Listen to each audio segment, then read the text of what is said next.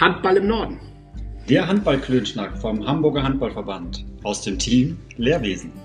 Mein Name ist Franco Tafuro. Und mein Name ist Mirko Demel. Wir sprechen über Trainingsmethodik und Philosophie, Motivation und Kommunikation. Wir sprechen über Ausbildungen, Aktuelles und Typen aus dem Hamburger Handballverband. Klönschnack, Interviews und knifflige Aufgaben.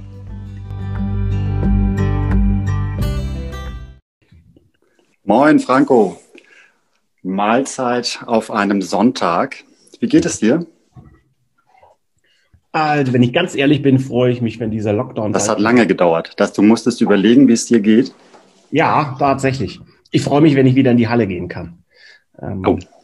Also ich bin nicht der geborene Online-Trainer, muss ich ehrlicherweise sagen. Und so langsam schwindet meine Motivation, was den Bereich angeht. Wie können wir die wirklich noch in die Halle zurückführen ähm, und auch wirklich bei Laune halten? Also wenn ich jetzt insgesamt mal an die jungen Handballer denke. Machen ja, wann können wir sie in die Halle führen, steht ja leider nicht bei uns, ne? die Entscheidung bei uns. Wollen wir hoffen, dass die Welt schnell wieder gesund wird. Ja. Aber mit der Halle, ähm, das kenne ich. Ich komme gerade von einem zweistündigen eisigen Spaziergang aus dem Wald zurück und habe mir so gedacht, auf dem Sonntagmorgen und du wirst jetzt Fußballer. Und also die Welt wäre wär gesund und äh, dann hättest du da Jungs oh, Fußball spielen sehen. Schrecklich. Also ich wünsche mir auch ähm, die Halle zurück oder bin froh, dass ich Hallensportler bin. Ja. Denke ich mir immer wieder bei diesen, bei diesen Temperaturen. Also ich brauche das auch. Ich muss auch ehrlicherweise sagen, ich brauche auch mittlerweile mal, und dafür bist du heute zuständig, mein Bester, ich brauche einen kleinen Motivationskick, Chef. Du hast, du möchtest einen Motivationskick. Ja, bitte. Vielleicht sogar aus eigener Tasche. Ähm, ja, wie, wie können wir Trainer motivieren? Wir quatschen ja oder haben ganz viel im Angebot immer über Spieler. Also wie müssen wir unsere Spieler motivieren? Wie attraktiv kann das Zoom-Athletiktraining sein oder Teams-Training? Ähm, ich glaube, mh, die Trainer sollten wir auch jetzt langsam abholen. Also dich, ich glaube, du bist da nicht der Einzige, ähm, der sich einen Kick wünscht oder mal einen Anstoß vielleicht. Vielleicht reicht der Anstoß, dass du selber zum Kick kommst. Mhm. Ähm, und das ist Weiterbildung. Das ist vielleicht ein Workshop. Das ist okay. ähm, gemeinsam an den gleichen Arbeitsschritten ähm, arbeiten. Denn jeder sollte jetzt Trainingspläne oder Ziele für die nächste Saison planen, finde ich. Mhm. Ob wir in dieser Saison oder eine Turnierform oder irgendwelche Wett Wettkampfsmöglichkeiten äh, noch haben in dieser Saison, meine persönliche Meinung, nein. Spreche ich aber wirklich, ne? Ich, Mirko und nicht wir als Verband. Da ist noch nichts entschieden. Ja. Glaube ich aber nicht dran. Aber hey, du kannst die Saison, Franco, plan deine Saison für, nächste, für, für die nächste Spielphase. Also welchen Kader hast du 21, 22 zusammen? Mhm.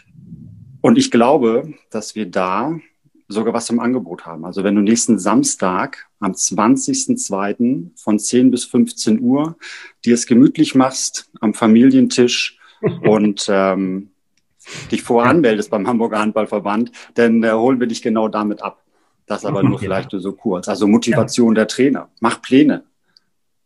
Schön. Ja, ja. Wende das Coaching an, hatten wir auch. Kümmere dich um deine, um deine Spielerinnen und Spieler jetzt die sitzen auch und möchten äh, zu Hause und möchten abgeholt werden, äh, mhm. brauchen vielleicht auch eine Idee, ähm, eine Aufgabe. Was habe ich nächstes Jahr in meiner Mannschaft, wenn es wieder losgeht, spielerisch oder nebenbei zu tun? Ja, du hast recht. So diese Themenfelder. Okay, ja. Ja. Ja, ja, ja. es war kein Kick, hä? es war. Nein, also ich bin neugierig. Also ich werde gleich, wenn wir hier unser Gespräch beendet haben, mal direkt auf die Seite des HAV gehen und werde mir mal durchlesen was das Programm beinhaltet. Und das ist jetzt ein Kick. Kein, ja. Jetzt fällt es mir gerade ein. Komm, es ja. ist am Wochenende. Es ist äh, Handball im Norden. Es gab doch einige Kicks handballerisch. Vielleicht kann man sich daran äh, motivieren, denn die Bundesliga spielt. Stimmt. Was, was gibt's denn Neues? Sag mal, was haben, was haben denn unsere Hamburger Handballer und auch Handballerinnen ähm, insgesamt an diesem Wochenende fabriziert? Lass uns mit den Handballerinnen anfangen. Ähm, dort haben wir ja erste Bundesliga.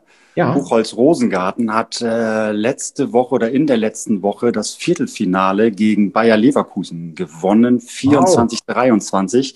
Wow. Super knapp, so ähm, wie das letzte Spiel, was wir gleich besprechen. Ähm, also da herzlichen Glückwunsch. Einzug ins Olymp-Final vor. Klasse, schade. Ich glaube, heute ist Sonntag. Gestern Abend haben sie leider aber zu Hause einen auf die Mütze bekommen. Mhm. 16, 29 oder so. Ich glaube, ein ganz böses Ergebnis zu Hause. Ja. Ähm, aber Pokal ist Pokal und äh, Liga ist Liga. Also da herzlichen Glückwunsch nach Rosengarten. Und mhm. übrigens, da ist im Trainergespann ähm, auch ein Bekannter von uns, der Matthias Steinkamp. Steini. Steini, der ist da mit Trainer, cool. mit dem Trainerteam und äh, hat bei uns die B-Lizenz gemacht. Also da liebe Grüße, herzlichen Glückwunsch. Und wenn wir bei der ersten Bundesliga Damen sind, bleiben wir bei Buxtehude. Die spielen heute 15 Uhr. Mhm. Also wenn wir gerade fertig sind, Franco. Ja. Ähm, sind gerade auf dem neunten Platz und spielen zu Hause, nee, spielen in Halle Neustadt, glaube ich. Ja, das ist das Aktuelle der Damen. Und dann der Switch zu den Herren zweite Bundesliga arschknapp am Freitagabend. Hast du das Spiel gesehen? Ich habe es mir angeschaut. Ich war wirklich ganz, auch ganz gebannt und habe mir gedacht, warum machen die es mal wieder so spannend? Also es hätte durchaus noch ein bisschen klarer sein können. Aber, Aber dann wäre es langweilig. Das ist Handball, finde ich. Na, das, ich mm. finde, das war wieder so ein, ja, ich weiß genau, was du meinst. Ich finde die Spannung pur, wenn es am Ende gut für uns ausgeht. Aber 4-0 in so ein Spiel starten, Fußball hätte schon irgendwie, hätte, hätte haken können. Und dann gewinnst du in der letzten Sekunde mit einem. Also dieses Hin und Her. Ich fand, Lukas Ossenkopf hat das äh, nach dem Interview, äh, im Interview ja. ähm, mit Jari Brückmann super ja. gesagt. Also es ist natürlich, darf man auch nicht vergessen, nach sechs Wochen, glaube ich, das erste Spiel und da haben wir es wieder. Rhythmus, äh, also Wettkampfs, Wettkampfserfahrung äh, schlägt ja. immer Trainingserfahrung. Ja, ja, ja. Ja, das ist, ich glaube, das hat man vor allen Dingen am Anfang auch gemerkt, weil der Einzelne war schon fit, aber im Zusammenspiel, gerade in der Abwehr, auch mit den Torhütern zusammen, das war einfach noch nicht eingespielt. Und das war zumindest mein Feedback, mein Eindruck in den ersten Minuten, dass sie wirklich noch ein bisschen verkrampft waren, noch nicht so reingekommen sind und nicht zu verachten. Elbflorenz spielt einen unangenehmen Handball. Also die sind aus meiner Sicht echt unterschätzt. Und das war aus meiner Sicht zu Recht knapp. Die Sechster waren die vor dem Spiel mhm. und haben dementsprechend, wie sagen wir so salopp, echt abgeliefert. Die haben von Anfang an Gas gegeben, ne? War toll zu sehen, auch einen tollen Mittelmann ich glaube, ja. nur zwei Tore Unterschied im, in der Gesamtleistung von Live und dem Mittelmann aus Dresden. Auch ein tolles mhm. Duell. Mhm. Stimmt. Also so ein kleines, so ein kleines Duell, vielleicht so wie man die Quarterbacks, mhm. ähm, ne, da kleiner Augenwink. Sonntag, heute Nacht. Ähm, wie heißt noch das Finale beim, beim, beim Football, dieses amerikanische? Meinst du den Super Bowl? Super Bowl, ja, das kommt ja auch wieder im Fernsehen. Ja. Das Duell der, der Rücker und Mitte Mittelmänner äh, fand ich klasse. Du sag mal, ähm, fandest du, der Torwart war so ein bisschen angespannt und nicht bei sich und aufgeregt, obwohl das so ein, ich glaube, du hast ihn mal kennengelernt, so ein ähm, ruhiger, überzeugter, sympathischer Typ ist? Ging dem der Stift? Hatte der, hatte der einen schlechten Start oder waren die Werfer so klasse? Also einmal waren die Werfer wirklich gut. Und das Zusammenspiel, über das wir auch gleich im Hauptinterview reden zwischen Abwehr und Torwart, das hat aus meiner Sicht in der ersten Halbzeit nicht gut funktioniert. Ich fand ihn dann, nachdem er nicht richtig reinkam, hatte ich den Eindruck, er war ein bisschen übermotiviert. Ähm, das führt zweifelsohne auch zu einer gewissen Verkrampfung. Diese Dynamik, diese Power, diese Explosivität, die er dann wieder in den entscheidenden Phasen der zweiten Halbzeit hatte, die hat mir so am Anfang ein bisschen dann auch gefehlt und deshalb war auch der Wechsel schlüssig. Coco hat auch nicht so richtig ins Spiel gefunden. Und dementsprechend musste die Abwehr den Torhütern auch helfen. Ich meine, mal ganz ehrlich, als Torhüter gesprochen, das darf es ja auch mal geben, ne? dass Abwehrspieler den Torhütern helfen. Und Absolut. von daher war das echt eine gute Teamleistung. Und in der zweiten Halbzeit hat er mit einer Doppelparade einmal die Abwehr ähm, eines Balles vom Kreis. Das erinnerte mich stark an Landin, wie aggressiv er vor dem bedrängten Kreisspieler war und den Ball halb rechts oben gehalten hat. Danach den sieben Meter, bam, mit der Spitze mhm. rausgeholt. Geile Aktion. Warte, lass mich da kurz einhaken. Genau diese Doppelparaden ne, oder diese Aktion, ja. das habe ich auch ein ganz tolles oder interessantes Interview gehört, dass die Spieler heutzutage also in den jetzigen Zeiten ohne Publikum, eher zu eher auswärts ähm, spielen möchten als zu Hause, weil da habe ich noch nie drüber nachgedacht, weil habe ich natürlich selbst nicht erlebt, dass sie die Halle mit äh, zu viel, die Heimhalle mit zu viel positiven Erinnerungen füllen. So, mhm. also so ein, so ein gehaltener sieben Meter, so eine Doppelparade, so, eine, ja. so ein ähm, Rück, äh, so ein ja, äh, Schlagwurfkracher aus zehn Metern, der wird ja. natürlich gefeiert. Und dann kriegst du so ein, machst du so ein Ding und eigentlich passiert nichts in der Halle. Und äh, weißt du, und machst es auswärts, kriegst du ja auch keinen Szenenapplaus. Das fand ich einen interessanten Ansatz. Meinst du, das ist bei Torhütern auch? Ja, das ist so. Jonas Meyer gibt ja auch gleich in dem Interview nochmal ein Feedback äh, dazu, dass er für sich sagt, sie gewöhnen sich langsam daran, dass die Halle leer ist, aber dass das am Anfang eben sehr schwer war. Und dass er sich aber enorm freut, wenn er dieses, dieses Getragensein, so wie du es bezeichnet hast, dementsprechend auch bald wieder hat deinem, deinen Motivationskick konnte ich nicht wirklich richtig bedienen. Also haken wir das dran und kleine Erinnerung, äh, Fortbildung Trainer. Wir haben was. Fragen doch, du bist schon doch richtig, selber auch an. Doch, Mirko, du bist schon richtig weit gekommen. Also, oh. ich glaube, was in der jetzigen Phase wichtig ist, und das kam auch rüber, und ähm, das ist wirklich nicht gespielt, man braucht in der jetzigen Phase als Trainer auch einen Kick. Wir sind immer dafür verantwortlich, den Kick zu geben. Wir werden immer in den Mittelpunkt gestellt nach dem Motto, für das Team, hol sie zusammen, wir wollen eine Beteiligung, halte sie zusammen. Ja, aber ich finde auch, dass wir Trainer uns durchaus auch mal einen Kick geben lassen können. Und ich habe eben mal nachgeschaut, du hast ja auch mal so jemanden wie Lars Dammann mit im Auditorium. Und ich glaube, du hast noch einen weiteren gewonnen. Also da freue ich mich wirklich drauf.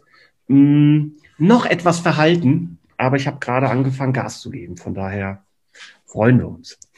Na, ich hoffe nicht, dass ich dich da gebremst habe. Ich habe nur nicht gedacht, dass ich dich so hätte kicken können. Also ich bin da voll bei dir, die ähm, Trainer jetzt abzuholen und äh, sich zusammenzusetzen, Anstöße zu geben. Und ja, um das äh, dann doch nochmal drauf zu kommen, Lars Dammann aus Buxtehude mhm. ähm, wird sein Teil zu ähm, ja, Trainingseinsichten ähm, aus der ja, professionellen äh, Jugendarbeit geben. Wir haben Timo mit dabei, unseren Physiotherapeuten aus dem Leistungszentrum, der nochmal mhm. über Prävention und die ersten Trainingseinheiten nach der langen Pause spricht. Vielleicht einen kleinen, ähm, mh, hm, na, wie sagt man, so ein Teaser. Also als Trainer die Jungs oder Mädels in die Halle lassen und sagen, komm, erstmal gute Laune, lass sie kicken. Davon wollen wir ab. Also hohe Verletzungsgefahr, deswegen der Physiotherapeut noch dabei. Ja, ich habe ein bisschen was zu erzählen und dich kicken wir am Ende. Franco und ich würde sagen, weil ich freue mich wirklich auf dieses Gespräch. Wir hatten gerade so eine tolle Überleitung zu Jonas Meyer. Lass uns bei ihm bleiben. Du hast dich mit ihm getroffen und äh, wir hatten ein Gespräch oder ihr hattet ein Gespräch vor dem Spiel ähm, am Freitag. Ja. Also wir sind ja noch nicht in dem Gespräch nach dem Gespräch. Von daher möchte ich die Spannung noch etwas, etwas aufrechterhalten. Aber ich habe mich mit Jonas Meyer im Vorfeld mal intensiver beschäftigt, weil er ist ja immer so ein zurückhaltender, vermeintlich, so ein freundlicher. Und ich darf mal ganz kurz sagen, also seine Stationen Rhein-Neckar-Löwen, wo er in ganz jungen Jahren hineingekommen ist. Dann hat er mit 17, 18 Jahren bei den Kadetten Schaffhausen gespielt, ist im Anschluss wieder zurück zu den Rhein-Neckar-Löwen, dann zu TBV Lemgo, wo er die Position des Torhüters Nummer zwei ähm, vorgenommen hatte. Er war einer der Vorgänger von Yogi Bitter bei TV Bitterfeld Stuttgart, ist danach in der Saison zur SG Bietigheim gewechselt und ist seit Februar 2020 beim HSVH. Ähm, toller Typ und ich hoffe, meine Begeisterung. Und du hast die National, oh, ja. National äh, na, Titel gar nicht aufgezählt. Ey, lass uns reinhören. Mach an. Mach ich an. hätte gern das Gespräch mit dir. Los geht's.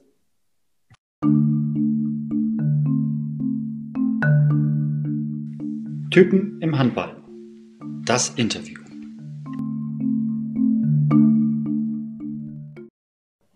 Und ich heiße herzlich willkommen Jonas Meyer.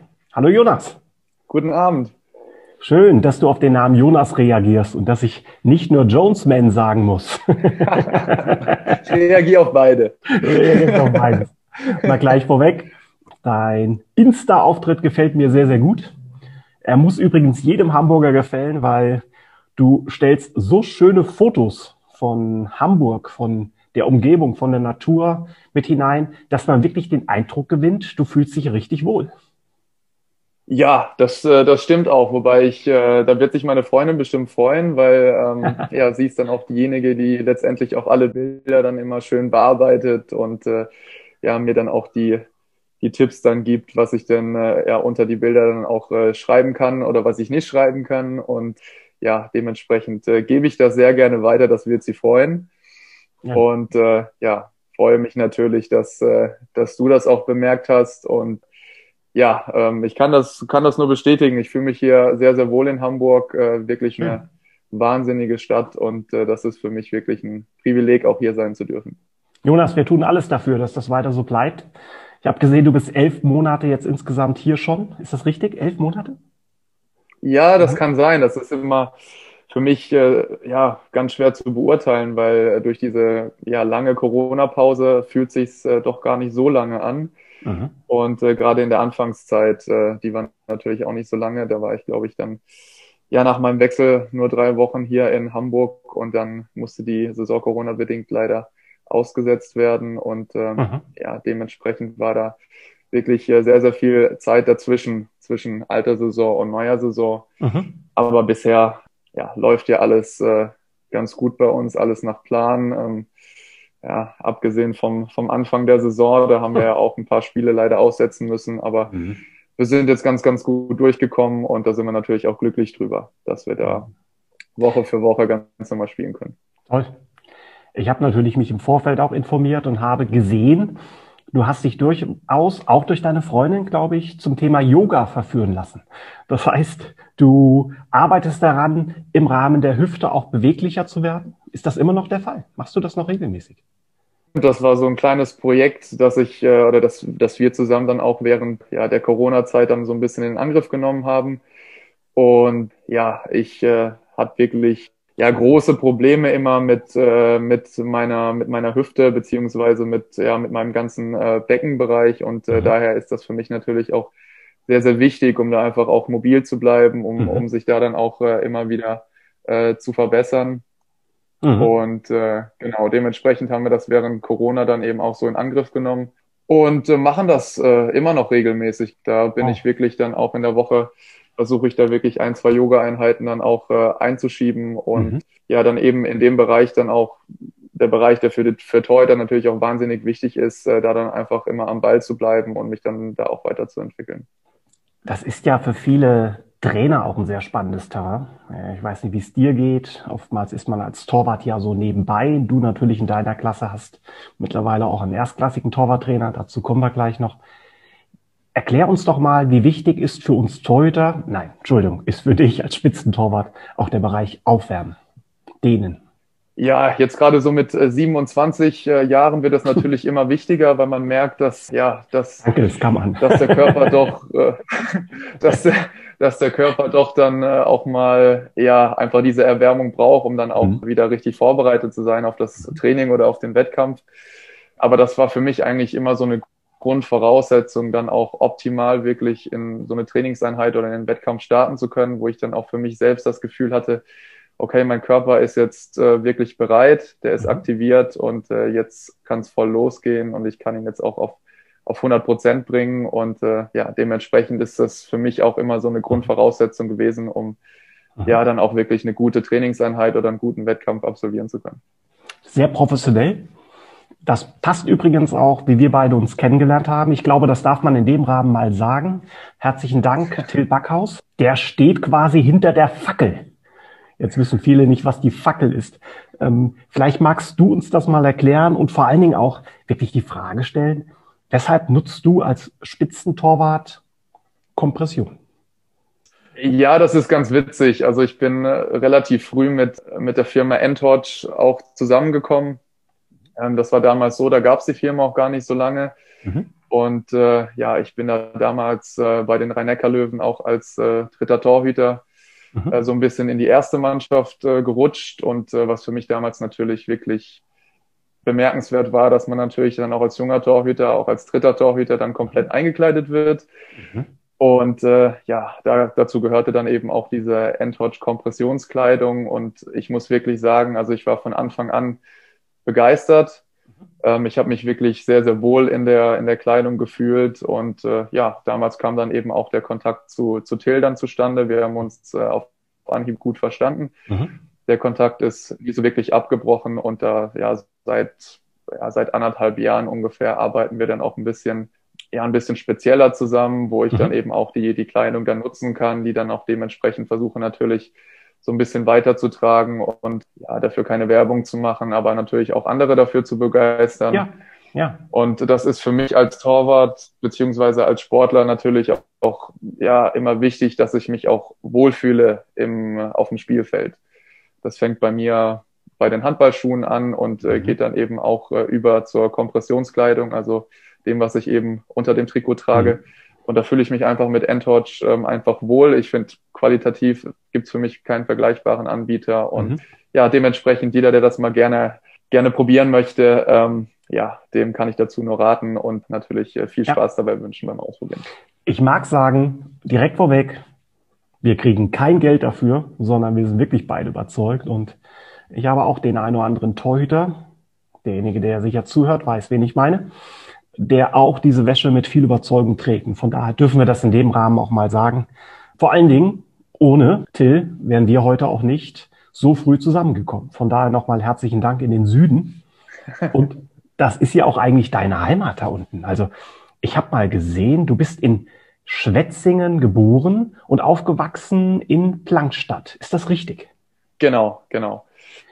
Plankstadt? Ja, also ich bin äh, ja, also ich bin auch wirklich sehr, sehr stolz ähm, darüber, wo ich, wo ich herkomme, weil Schwetzingen ist wirklich eine unfassbar schöne Stadt und mhm. äh, ja, gerade natürlich in den, in den Sommermonaten macht's da sehr, sehr viel Spaß, das gute Wetter zu genießen, sich äh, auf den Schlossplatz zu setzen und das wunderschöne Schloss zu, zu betrachten.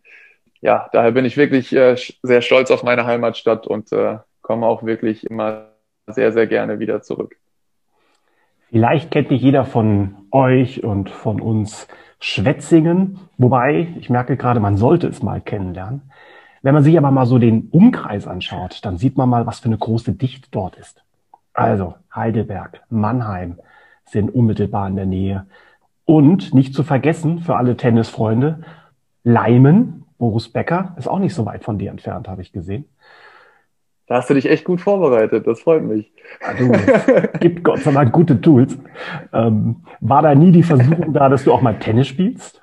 Oh, mit Tennis hatte ich eigentlich nie so viel am Hut. Also mhm. jetzt in den Sommermonaten natürlich in der handballfreien Zeit äh, nutze ich das auch gerne, um mich einfach körperlich so ein bisschen fit zu halten, weil es mir Gut. auch wirklich Spaß macht. Gut. Aber als, als Kind oder so als Teenager bin ich mit Tennis eigentlich nie so richtig in Berührung gekommen. Gut für uns, ähm, gut für uns hier oben im Norden.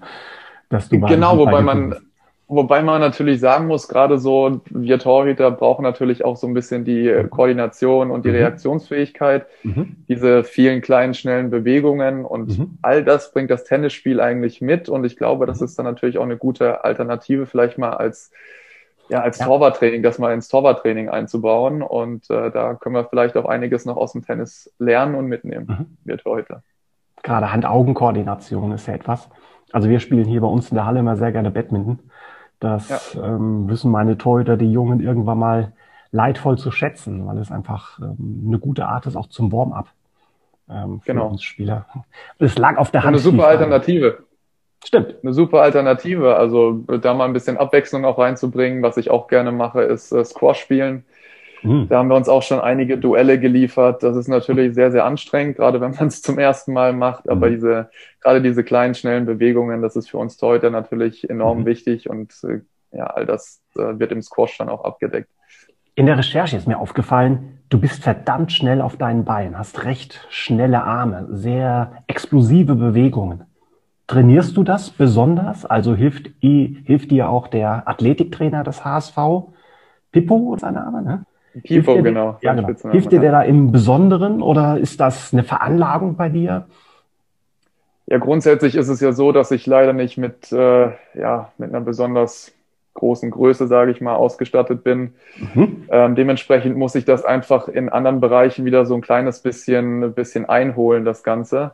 Und mhm. diesem Defizit vielleicht diese paar Zentimeter dann auch wettmachen. Und äh, ja, das mache ich eben über meine Schnelligkeit und über meine Reaktionsfähigkeit. Und äh, dementsprechend ist das natürlich auch so der Hauptfokus meines, meines äh, Trainings, gerade äh, auch im Krafttraining-Bereich, wo ich ja jetzt einfach schon seit einigen Jahren gemerkt habe, hier diese, ja, dieses Training mit den, mit den großen Gewichten, gerade mit, mit, äh, mit der Kniebeuge beispielsweise, mhm. das sind eher so Übungen, äh, die mir dann auch nach dem Training Schmerzen bereiten, die mich mhm. auch im Tor jetzt nicht gerade weiterbringen. Mhm. Und äh, da bin ich jetzt auch wirklich froh, dass wir jetzt seit diesem, seit dieser Saison auch mit einem Athletiktrainer arbeiten, der da wirklich auch haupt, also voll, voll und ganz dann ähm, das mit uns macht und sich auch, dann auch individuell auf uns einstellt.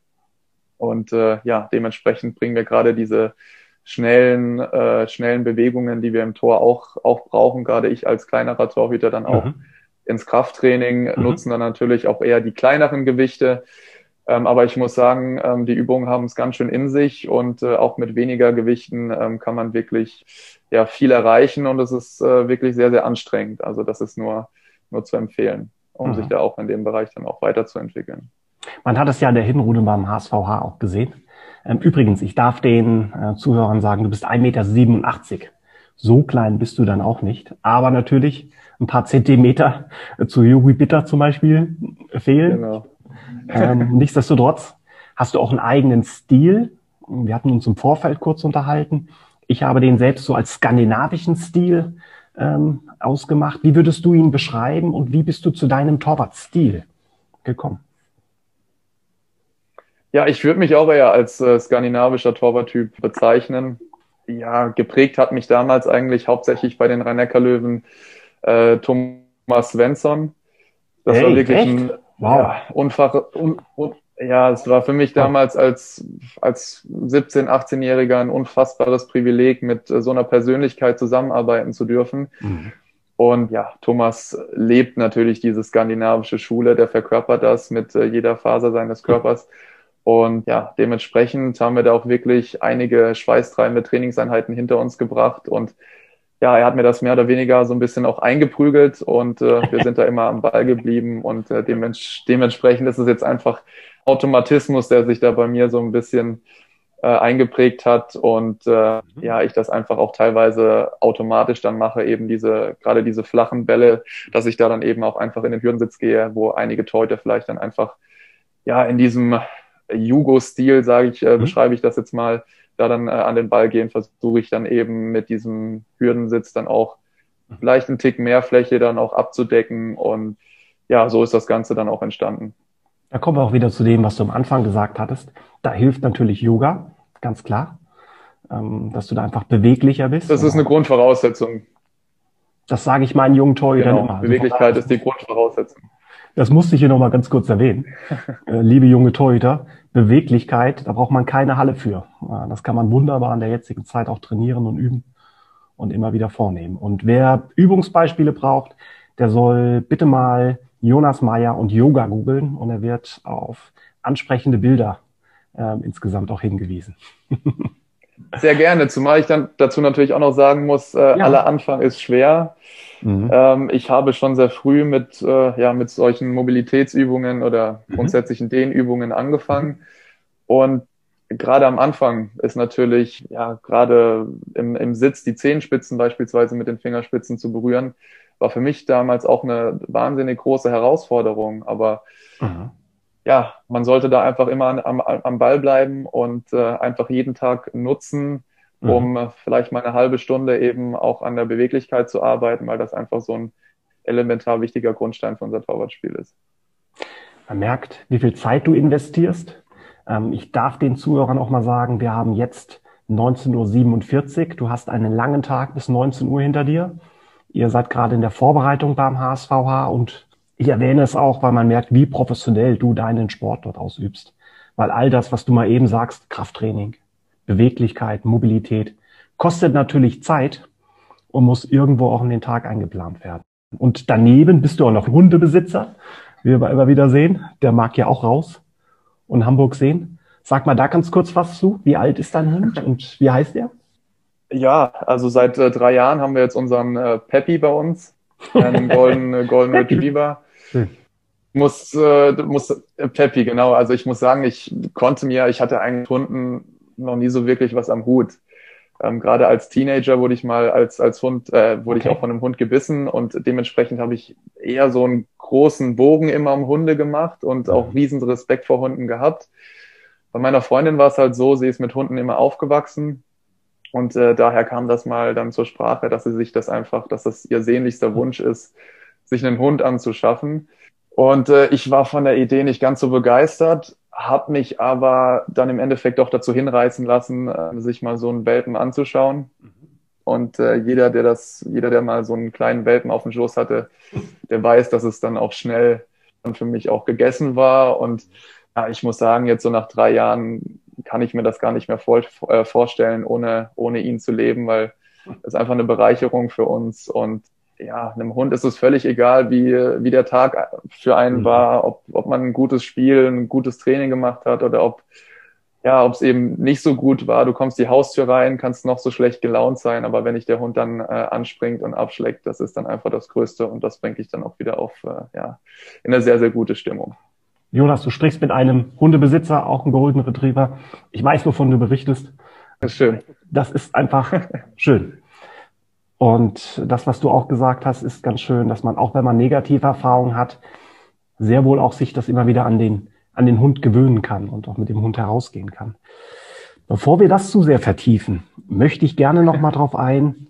Einmal, du hast Abitur gemacht. Was waren denn da deine, was war dein Profil? Was waren deine Fächer? Und magst du uns sogar verraten, mit welcher Note du da rausgekommen bist? Unter uns.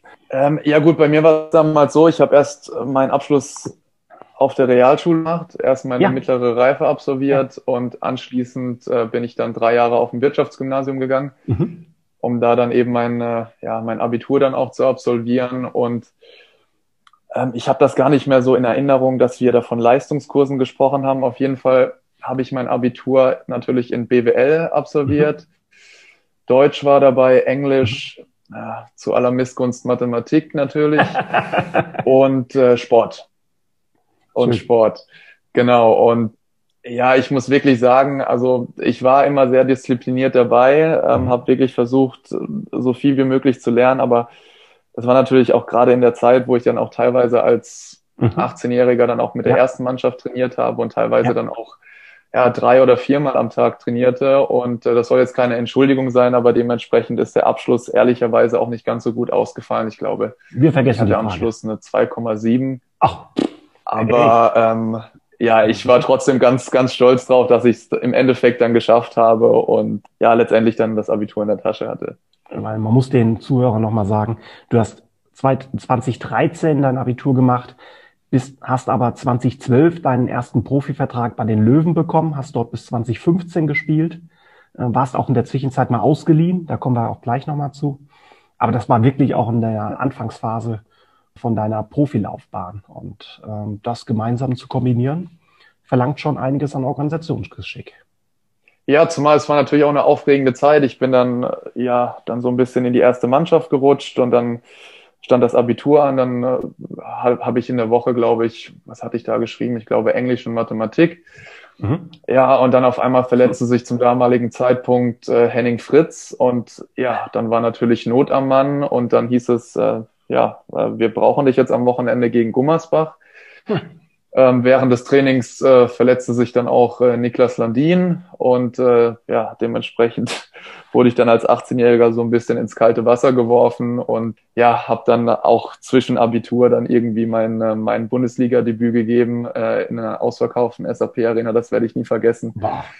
Ähm, nach dem Spiel bin ich dann noch auf unsere ähm, ja, Abschlussfeier ähm, dann gegangen und war natürlich zu spät, äh, habe dann, hab dann nur noch diese Afterparty dann äh, mitbekommen, aber ja, das, das, das war eben damals ein bisschen, bisschen anders. Also ich mhm. ja, äh, habe natürlich einiges äh, verpasst, äh, gerade was Freunde anbelangt. Ich habe natürlich meinen Schwerpunkt damals dann auch ganz klar auf den Leistungssport gelegt und dann einfach mal am Wochenende mit den, mit den Jungs irgendwo losziehen. Das war damals einfach nicht, nicht ja. gegeben, weil ja, man hatte Spiele, man musste dann auch die Schule irgendwie noch äh, unter einen Hut bringen und mhm. äh, ja, dementsprechend war der Fokus auch ganz, ganz, ganz früh dann auch auf, auf diesen Profisport dann auch gelegt und ja, da, das muss einem dann auch bewusst sein, dass, dass man natürlich dann auch, äh, ja, auf vieles dann auch verzichten muss, was für andere Teenager vielleicht zu dem Zeitpunkt dann auch normal ist. Jonas, was für ein Wahnsinn. Du hast mit Henning Fritz und Niklas Landin das Torwarttrio gebildet. Wow. Ja, wobei ich glaube, da habe ich jetzt gerade was Falsches erzählt. Ich glaube, das waren, waren damals, zu der Zeit waren es dann, glaube ich, Niklas Landin und Goran Stojanovic. Ach, ach. Ich glaube, das war das Tor wieder gespannt zu der Zeit. Trotzdem, was für Namen. Toll. Wow. Ja. Und? Wie, ja. wie ticken die so, wenn so ein junger Torwart kommt? Und die waren ja damals schon ein bisschen älter. Wie, wie, wie ist das so? Nehmen die einen auf? Ähm, erklären die dir etwas oder begutachten die dich erst einmal? Wie ist das so gewesen? Da habe ich mich damals wirklich sehr gewundert, so als ja, introvertierter 18-jähriger Bub, ja. der da mal kurz in die Kabine der Rhein-Neckar-Löwen reinspaziert. Ja. Die haben mich wirklich vom ersten Augenblick an die Hand genommen, haben sich für mich auch Zeit genommen, wenn ich irgendwelche Fragen hatte oder ja, sie dann mal um Rat äh, gebeten habe, haben sie sich dann wirklich nach dem Training auch mit mir zusammengesetzt und äh, sich mit mir dann auch lang unterhalten mir immer wieder Ratschläge und Tipps mit auf den Weg gegeben. Und ja, das ist für, war für mich damals natürlich einfach nur ja, unfassbar, das dann mit anzusehen, dann mit einem Niklas Sandin dann nach dem Training zusammenzusitzen, der gibt dir Ratschläge, mhm. ja, lobt dich dann auch für, für das Training, was du gut gemacht hast. Und ja, das war für mich damals dann wirklich so der Ansporn, wo ich dann auch sagte, okay, da willst du auch irgendwann mal stehen und äh, dafür trainierst du jetzt äh, dann wirklich immer 100 Prozent, gibst immer Vollgas, um, um das Ziel dann auch mal irgendwann zu erreichen. Niklas Landin habe ich in einer Reportage gesehen, der führt ja auch ein richtiges Buch, wie so eine Art Tagebuch über seine Trainings. Hat er das damals schon gemacht? Das kann sein. Also mhm. nicht, dass ich das jetzt äh, mitbekommen hätte, aber das kann natürlich gut sein, dass er das, dass er das damals schon, damals schon so gemacht hat, ja. Konntest du damals schon erkennen, aus deiner Perspektive heraus, dass er irgendwann mal der Welthandballer wird, der er heute ist? Ich weiß gar nicht, mit, wie, wie alt er war, als er nach Deutschland gekommen ist, weil die rhein löwen das waren ja seine, war ja seine erste Station in ja. Deutschland. Ja. Kam er aus Dänemark und das war auch noch ein sehr, sehr junger Kerl. Ich glaube, er mhm. war damals, oh, ich weiß gar nicht, 23, 24. Mhm. Und äh, das ist unfassbar, als ich den das erste Mal im Training gesehen habe, mit welcher Technik und äh, Eleganz er da im Tor stand. Ähm, das war für mich eigentlich schon relativ äh, früh klar, dass äh, ja, Niklas dann auch wirklich eine, eine wahnsinnige Karriere hinlegen würde. Und äh, ist für mich natürlich auch ja kein Zufall, dass er da jetzt steht, wo er, wo er steht und äh, auch ähm, ja für mich persönlich auch völlig zu Recht dann auch als Welt, Welttorhüter ausgezeichnet wurde jetzt aktuell.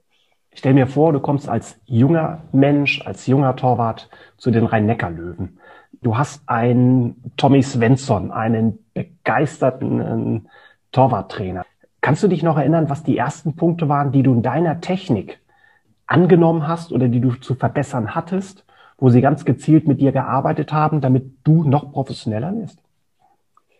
Ich glaube gerade, dass das äh, Stellungsspiel und dann auch das Zusammenspiel mit, mit, äh, mit der Abwehr, also Block- und Torwartverhalten, ähm, äh, ich meine, das ist natürlich ein himmelsweiter Unterschied. Ich habe damals parallel dann in der zweiten Mannschaft, in der dritten Liga gespielt, ähm, um da eben Spielanteile zu, mhm. zu bekommen, Spielpraxis zu sammeln und ähm, dann eben auch in der ersten Mannschaft trainiert. Aber dann dieser Unterschied zwischen Jugendhandball und Herrenhandball, mhm das ist einfach Wahnsinn. Und da damit erstmal klarzukommen, ist natürlich eine riesen Herausforderung. Und da war ich dann eben einfach nur heilfroh, dass ich dann ja solche Trainer hatte wie Thomas Svensson, der mich da wirklich mehr oder weniger an die Hand genommen hat, sich auch unfassbar viel Zeit ähm, genommen hat, um ja, um mir einfach diesen Profi-Handball näher zu bringen, um mich da dann eben auch darauf vorzubereiten. Und das ist, glaube ich, viel, wirklich viel wert, dass man da wirklich jemanden hat, der das Ganze schon mal durchgemacht hat und den einen dann so ein bisschen an die Hand nimmt und äh, dann vielleicht auch immer wieder äh, zuspricht, so hör zu, Niederlagen können dazu, das ist völlig normal, wenn am Anfang nicht alles klappt, äh, bleib aber dran, gib immer alles und äh, ja, dann mhm. machst du schon deinen Weg. Und äh, genau diese Werte hat mir eben auch gerade Thomas Svensson damals dann eben vermittelt und äh, mich zu dem gemacht, ähm, der ich bin, sowohl außerhalb vom Feld als auch auf dem Feld. Toll, toll. Aber da kommt schon deutlich heraus, du nennst ihn zum dritten Mal dass das ein Mensch, eine Persönlichkeit, ja fast wie ein Mentor war, der dir sehr viel mitgegeben hat. Ja, zumal das natürlich auch als 18-Jähriger, du siehst die Leute immer im Fernsehen oder gerade mhm. Thomas Svensson, du weißt, welche Karriere er hingelegt hat. Er hat lange in Barcelona gespielt, da jeden mhm. Titel gewonnen, hat unter anderem auch in Hamburg gespielt. Mhm. Ähm, mit 43 Jahren hat er dann nochmal einen Vertrag bei den rhein löwen unterschrieben, wo er dann auch noch ein Jahr gespielt hat und wirklich auf sehr, sehr hohem Niveau das ist natürlich, das sind solche Momente, solche Erfahrungen, ähm, die werde ich, glaube ich, meinen Enkelkindern noch erzählen und da bin ich auch wirklich sehr, sehr dankbar dafür. Das eine oder andere erzählst du ja nicht nur deinen Enkelkindern, sondern heute auch uns, unseren Zuhörern. Und dafür bin ich sehr, sehr dankbar. ähm, gib uns mal so einen kleinen Ausblick. Du kennst es ja häufig, dass in den Handballhallen diskutiert wird, Torwart-Ecke, Blockecke. Ähm, sag mal aus deiner Sicht, aus deiner professionellen Sicht, worauf achtest du im Zusammenspiel mit dem Innenblock, mit den Abwehrspielern? Hm, was ist dabei aus deiner Sicht wichtig? Welche Seite du übernimmst? Magst du uns da mal so ein bisschen Licht ins Dunkel geben? Ja, ich glaube, ganz wichtig ist einfach auch situativ zu entscheiden. Also es gibt ja äh, Torhüter, da, ja, dazu zähle ich sicherlich auch so ein bisschen, der sehr, sehr, sehr viel Zeit mit dem Videostudium verbringt, um die Gegner mhm. zu analysieren, um die Wurfbilder zu analysieren. Mhm.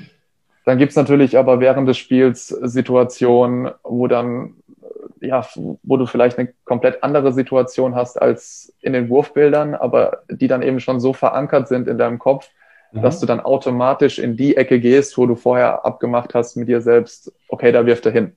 Ja.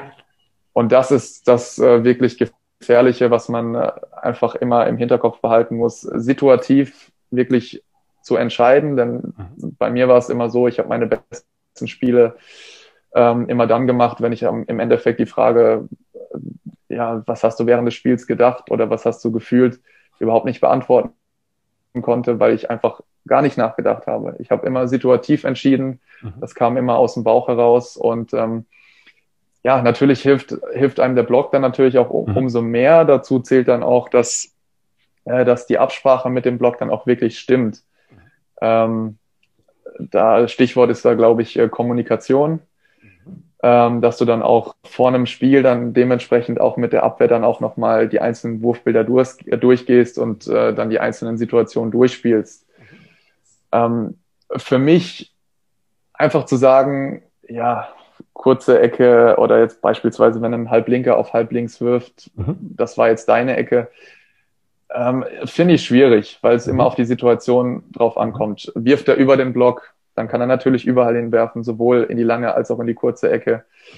Ähm, macht er den Unterarmwurf, kommt es dann auch wieder drauf an, wie, wie inwieweit ist er vom Abwehrspieler entfernt. Mhm. Könnte er den eventuell noch rumziehen oder ist das für ihn gar nicht mehr möglich? Und das sind aber auch Erfahrungswerte, die dann einfach mit der Zeit dann auch kommen und äh, sich dann auch irgendwann mal einspielen.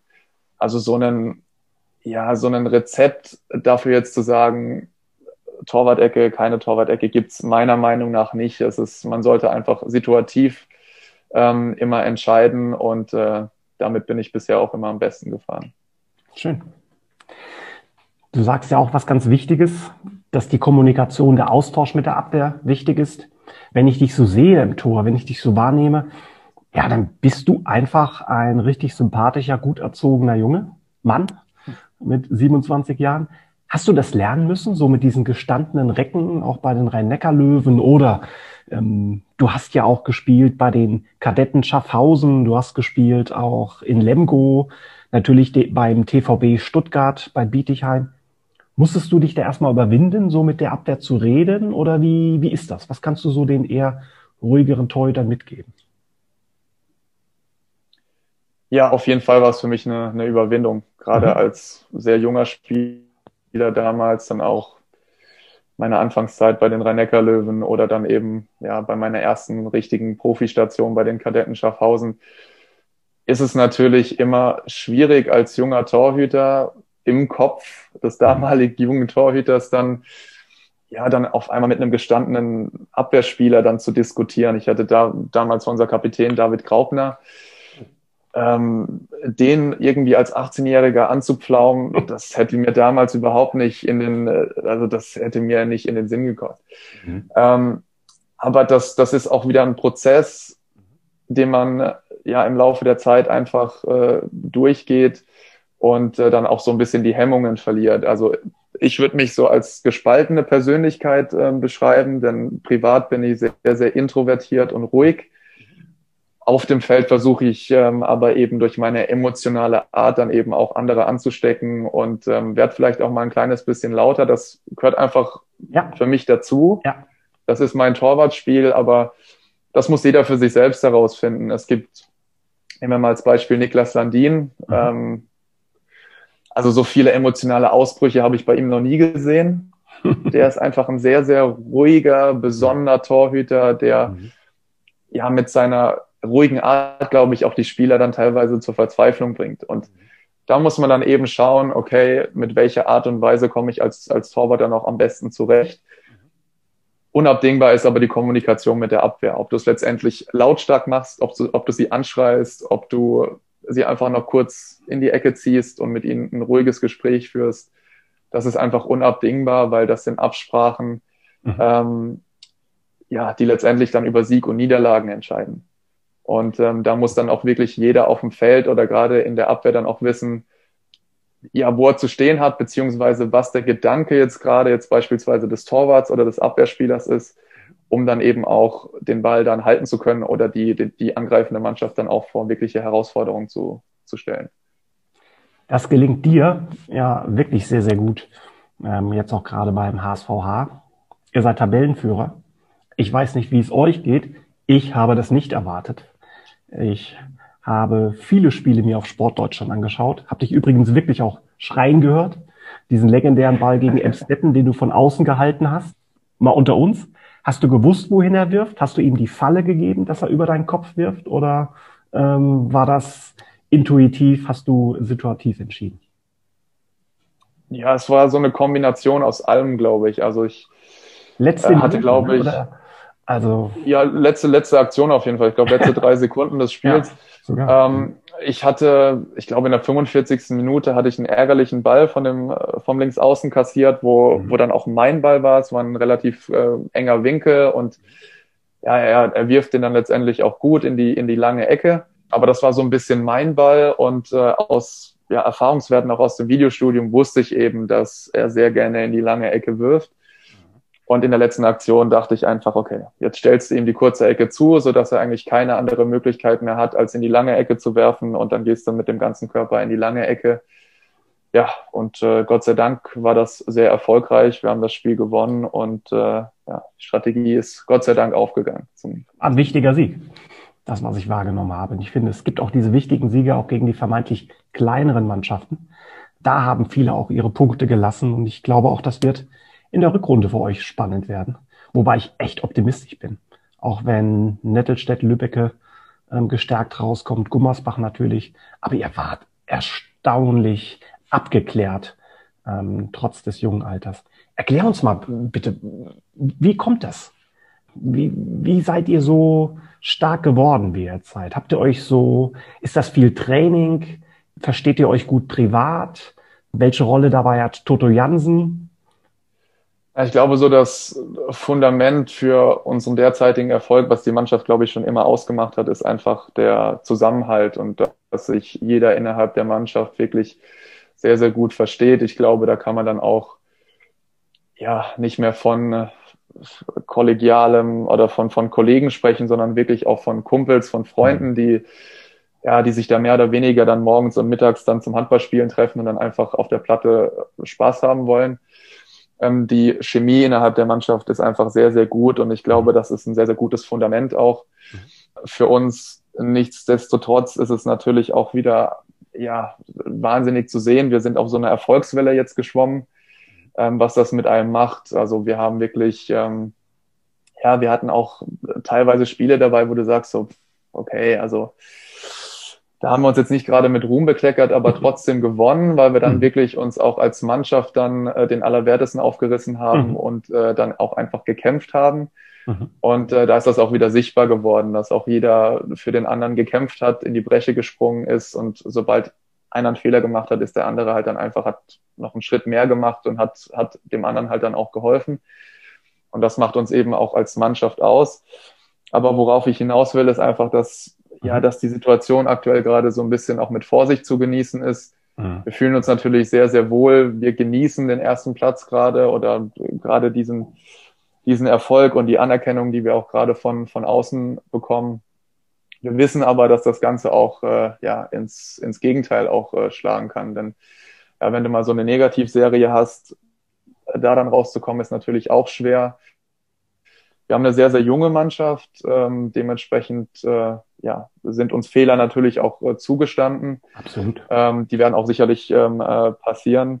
Ähm, dann kommt diese Saison natürlich auch die, äh, die Komponente Corona dazu, wo man dann auch mhm. nie so ganz weiß, okay, können wir denn jetzt überhaupt spielen, können wir nicht spielen? Mhm. Äh, wenn ja, wird das Spiel dann verlegt. Kann sein, dass wir vielleicht drei Spiele in einer Woche haben. Mhm.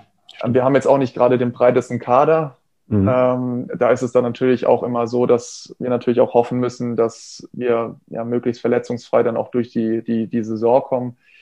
Und ich, sag, ich meine, wenn, wenn all diese Komponenten dann stimmen, wenn wir das mhm. wirklich auch so weiter konstant auf die, auf die Platte bringen können, dann haben wir es im Endeffekt auch verdient, dann auch aufzusteigen. Absolut. Ja, nichtsdestotrotz, ähm, glaube ich, tun wir gerade ganz gut daran, einfach uns, ja, diese alte Floskel wirklich von Spiel zu Spiel dann eben auch hochzuhangeln, sich auf jedes Spiel dann eben zu konzentrieren, da dann eben auch alles, alles reinzuhauen und mhm. ja, dann wird man im Endeffekt dann auch sehen, wo wir stehen. Wir drücken euch alle, alle Daumen. Das möchte ich nochmal ganz klar sagen. Und wir sind jetzt schon so überrascht, dass wir ganz klar auch in einem der ersten Podcasts gesagt haben, das, was jetzt kommt, ist die Kirsche auf dem Kuchen. Und natürlich freuen wir uns riesig, wenn ihr das schafft. Aber wenn ihr mit dieser Begeisterung spielt und so viel Spaß macht, wenn man einfach merkt, ihr spielt mit Herzblut euren Handball, ihr kämpft füreinander, da kann man hinfallen. Ähm, da versprechen wir uns, da versprechen wir euch hier in Hamburg, da werden wir euch auch tragen. Und wir wünschen uns sehr, sehr bald, dass wir wieder in die Halle gehen dürfen, euch anfeuern. Also toi, toi, toi, schon mal auch hierbei. Vielen Dank. Und was ich an der Stelle ja, noch erwähnen kann, ist, dass es uns als Spieler wirklich also meine, meine ersten, ersten Wochen in Hamburg, das Wahnsinn. Also was ich in der Halle erlebt habe, die Stimmung, die Fans, die uns da wirklich dann auch getragen haben. Mhm. Und äh, ja, das fehlt uns einfach. Also da freuen wir uns wirklich, wenn, wenn die Situation weitestgehend überstanden ist und wir endlich wieder Zuschauer in der Halle haben, die uns dann auch weiterhin äh, ja so toll anfeuern und tragen, wie sie es auch in der Vergangenheit gemacht haben. Und äh, ja, da freuen wir uns wirklich, wirklich sehr drauf. Also das ist gerade Aktuell, klar, hat man sich so ein bisschen dran gewöhnt, auch an die Spiele ohne Zuschauer, aber ja, trotzdem, das, das ist der Grund, weshalb wir das machen, weil wir vor, vor ausverkauftem Haus spielen wollen, beziehungsweise vor, vor so einem Publikum, wie wir es in Hamburg haben und äh, dementsprechend auch vielen, vielen Dank nochmal an, an alle Fans, die, die uns da jetzt gerade tatkräftig von zu Hause aus unterstützen. Wir bekommen das mit und äh, freuen uns da über den Support und äh, ihr habt natürlich auch einen großen Anteil gerade daran, dass wir da jetzt stehen, wo wir stehen. Wow, kriege ich gerade ein bisschen Gänsehaut. Freue mich riesig auf die Saison. Danke da auch für deine äh, Worte, die du uns nochmal mitgibst. Wir sind natürlich auch ein Podcast, der trainerlastig ist. Und von daher sind wir fast unter uns. Gib uns mal einen Tipp zu Toto Jansen. Also Mirko und ich, wir sind ja wirkliche Fans von ihm. Wir sind auch sehr froh, dass Toto in seiner ruhigen Art diesen Job auch so ausführen kann, auch seit vielen Jahren auch entwickeln kann, machen kann. Wie hast du ihn kennengelernt in den letzten elf Monaten? Was zeichnet ihn aus?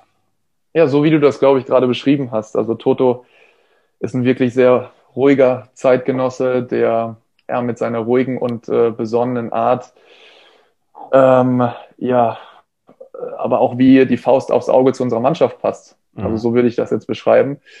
Denn gerade, wir haben das ja eingangs erwähnt, wir sind eine sehr, sehr junge Mannschaft und mhm. ähm, Dementsprechend könnte ich mir das gar nicht vorstellen, wenn wir jetzt beispielsweise so einen isländischen Vulkan auf der Bank, Bank hätten. Oder einen, Wen meinst du denn? ja, der, ähm, ja, der die, die, die jungen Spieler dann reihenweise dann in Grund und Boden schreit. Ja.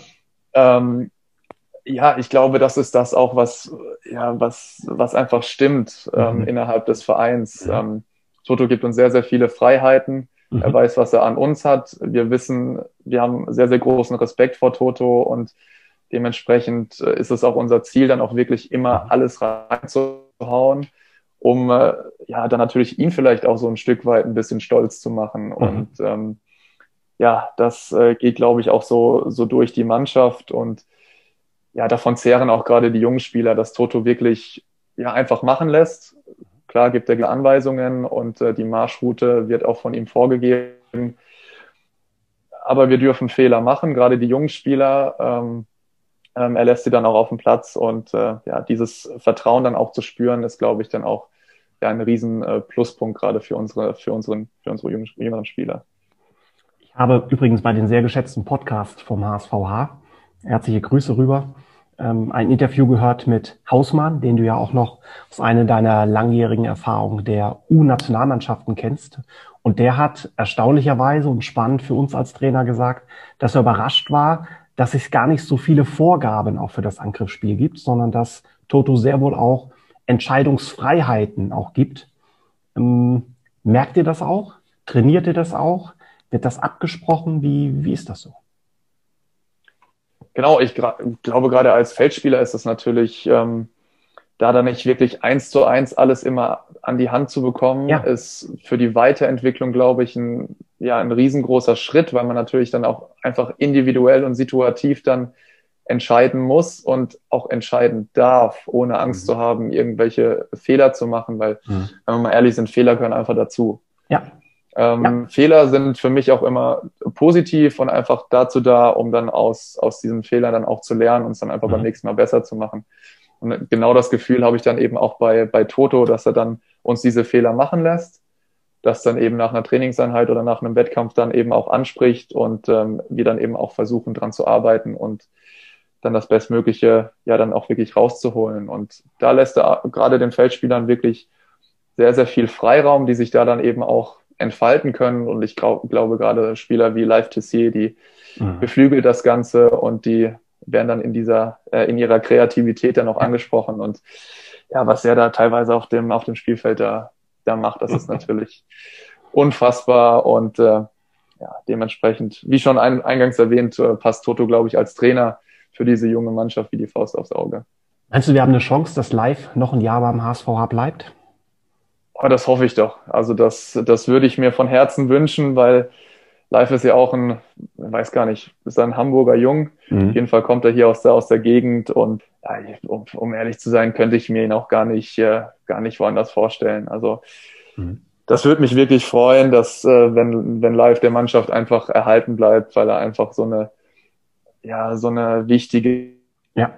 Äh, äh, so ein wichtiger Spieler auch für uns geworden ist, der uns da dann auch durch, durchs Spiel trägt und äh, mit seiner ja, schnellen, raffinierten Art dann auch äh, das Publikum wirklich, äh, ja, dem, dem Publikum dann auch einiges, einiges bietet und äh, das würde mich schon sehr freuen, wenn er uns da erhalten bleibt. Also die Freude teilen wir natürlich, wobei ich mir ihn sehr wohl auch bei anderen Mannschaften mir vorstellen könnte. Das muss ich sagen, nach der Entwicklung, die er gemacht hat. Aber ich glaube auch, dass es ihm gut tut, wenn er noch ein, zwei Jahre bleibt und wenn er vielleicht den Weg mit euch, den weiteren Aufschwung auch anstrebt. Und vielleicht kann ja live dann auch irgendwann mal das erfahren, was du 27 Mal erlebt hast, nämlich die Nationalhymne. Sag mal, für mich so als Fan, wie ist das, wenn man das erste Mal in einem Länderspiel die Nationalhymne hört? Gänsehaut pur. Also ich wusste damals, glaube ich, gar nicht so richtig, wie mir geschieht, weil das, ja, das war für mich, es fühlte sich so, so äh, surreal dann auch an. Also mhm. da dann zu stehen, Arm in Arm mit den besten Spielern Deutschlands in deinem Jahrgang und äh, die, die Nationalhymne da trällern zu dürfen, das ja, ist einfach ein, war für mich damals ein Riesenprivileg und auch, ja, es ist einfach ein Gänsehautmoment, wenn die Nationalhymne da läuft und du da aus, aus ganzem Herzen dann äh, mitgrölst und äh, ja, den Adler auf der Brust dann trägst, das ist wirklich, ja, das war schon was ganz Großes damals. Hast du noch eines der Trikots aus deiner Jugendnationalmannschaftszeit? Also hebst du so etwas auf oder verschenkst du das? Wie, wie machst du das? Ja, ein Trikot habe ich tatsächlich behalten. Das ist äh, einfach so ein bisschen als, als Andenken, dass ich das ja. dann irgendwann mal wieder rausholen kann und äh, ja, weiß nicht, vielleicht natürlich mein, meinen Kindern vielleicht dann auch mal ja, weiter weitergeben kann und die dann vielleicht auch zum äh, oder für den Handballsport dann begeistern kann. Ja, das sind halt natürlich auch Erinnerungen, die dann mit einhergehen, die, die einfach zu schade sind, um sie, um sie, um sie wegzuwerfen. Also ich versuche am, am Ende einer Saison oder jetzt auch mhm. in, ja, in jungen Jahren habe ich immer versucht, äh, Kleidung, die, die ich jetzt nicht unbedingt äh, brauchte, dann eben auch weiterzugeben, weil ich mhm. einfach merkte, dass ich sie nicht unbedingt brauche und mhm. ähm, ja, viele andere sich an, an den Dingen dann auch erfreuen. Mhm. Aber so gerade ein Trikot, das äh, habe ich mir nicht nehmen lassen, das dann nochmal zu, zu behalten, um es dann vielleicht mal irgendwie rauszuholen und dann ja in den einen oder anderen Erinnerungen zu schwelgen. Genau. Jonas, mein Lieber, wir schnacken jetzt hier knapp eine Dreiviertelstunde. Ich möchte mal direkt vorweg sagen, herzlichen Dank. Nicht nur für die Zeit, sondern für deine Offenheit und für dieses sehr sympathische Gespräch. Und ich hoffe, dass die Zuhörer das mitbekommen, ähm, dass man sehr erfolgreich, sehr diszipliniert und gewissenhaft arbeiten kann und eben das Ganze mit so viel Bodenständigkeit, finde ich auch, ähm, dieses sehr sympathische kombinieren kann. Ich wünsche mir, dass du uns noch ganz, ganz lange erhalten bleibst und ganz ehrlich unter uns, ich würde dir natürlich auch wünschen, dass du unter einem isländischen Vulkan irgendwann nochmal spielen darfst. Nicht regelmäßig, aber immer wieder. Ja, das ist natürlich äh, klar. Es ist, es ist ein, ich muss schon sagen, das ist natürlich ein kleiner Traum, vielleicht dann auch nochmal irgendwann ein A-Länderspiel zu bestreiten. Aber wenn man sich die aktuelle Torwartsituation in Deutschland anschaut, da ähm, mhm. ja, ist es für mich, glaube ich, aktuell auch überhaupt kein Thema. Wir sind da wirklich sehr gut aufgestellt. Es kommt ein Till Klimke, äh, Till Klimke jetzt nach, der wirklich mhm. äh, sich wahnsinnig entwickelt hat. Wir haben noch Dario Quinstedt, der der jetzt nicht mal dabei ist äh, bei den mhm. Großturnieren. Und äh, ich glaube, auf der Torwartposition hatten wir noch nie so, so große Probleme. Ja, dementsprechend äh, ist es, glaube ich, ein sehr hoch, wäre es ein sehr hochgegriffenes Ziel. Deshalb bleibt es einfach mal ein Traum von mir. Ähm, und äh, ja, mein Fokus liegt ganz klar jetzt auf dem, äh, auf dem HSVH und äh, ja, sich da bestmöglich zu präsentieren und auch das bestmögliche Ergebnis dann rauszuholen. Aber Jonas, wir dürfen sehr wohl sagen, zum Ende dieses Talks. Die deutsche Nationalmannschaft ist gerade ausgeschieden. Wenn man wissen will, wie man Europameister wird, du hast da Erfahrung mit der U18, mit der U20. ja, äh, ob, ob das der A-Nationalmannschaft dann irgendwie helfen würde, weiß ich nicht. Aber ja, das war dann natürlich dann damals in der, in der Zeit, du spielst äh, in der Nationalmannschaft und äh, das war ja natürlich schon ja einfach äh, unfassbar. Und dann damals bei dem ersten großen Turnier, bei der ersten Europameisterschaft, waren wir kompletter, kompletter Außenseiter und ja, gewinnen dann das Finale gegen die hochfavorisierten Schweden. Das ist, ja, ich glaube, das war auch der, der schönste Titel mit der Nationalmannschaft, weil es einfach keiner erwartet hat. Schön. Und äh, da dann nochmal diese, diese Schale da hochzustemmen mit den, äh, mit den Kollegen da dann den Europameistertitel feiern zu dürfen, das, boah, das waren wirklich unfassbare Momente und ja, bin natürlich unfassbar glücklich auch drüber, dass ich die erleben durfte. Und wenn ich das so sehe, es kommt nicht von ungefähr. Ne? Erfolg ist ja letztendlich, wie heißt das schöne Wortspiel, von dem, was folgt. Und da ist einiges von dir auch gemacht worden an Training, an Entbehrlichkeiten. Und nochmals, wir haben viele junge Talente, die diesen Podcast hören. Man hört ganz klar heraus, dass Disziplin, regelmäßiges an sich arbeiten sehr wohl auch ein wichtiger Faktor ist, um letztendlich seinen Traum erfüllen zu können.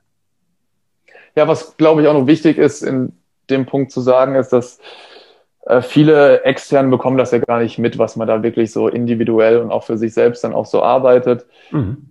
Ähm, aber auch wenn man diese Anerkennung vielleicht im ersten Moment nicht so, so bekommt oder so widerfährt, ist es trotzdem einfach, ja, einfach immer am Ball bleiben, versuchen auch aus Niederlagen wieder, wieder rauszukommen und einfach immer das, das Beste zu machen. Seht jede Trainingseinheit einfach als neue Möglichkeit, sich äh, zu verbessern.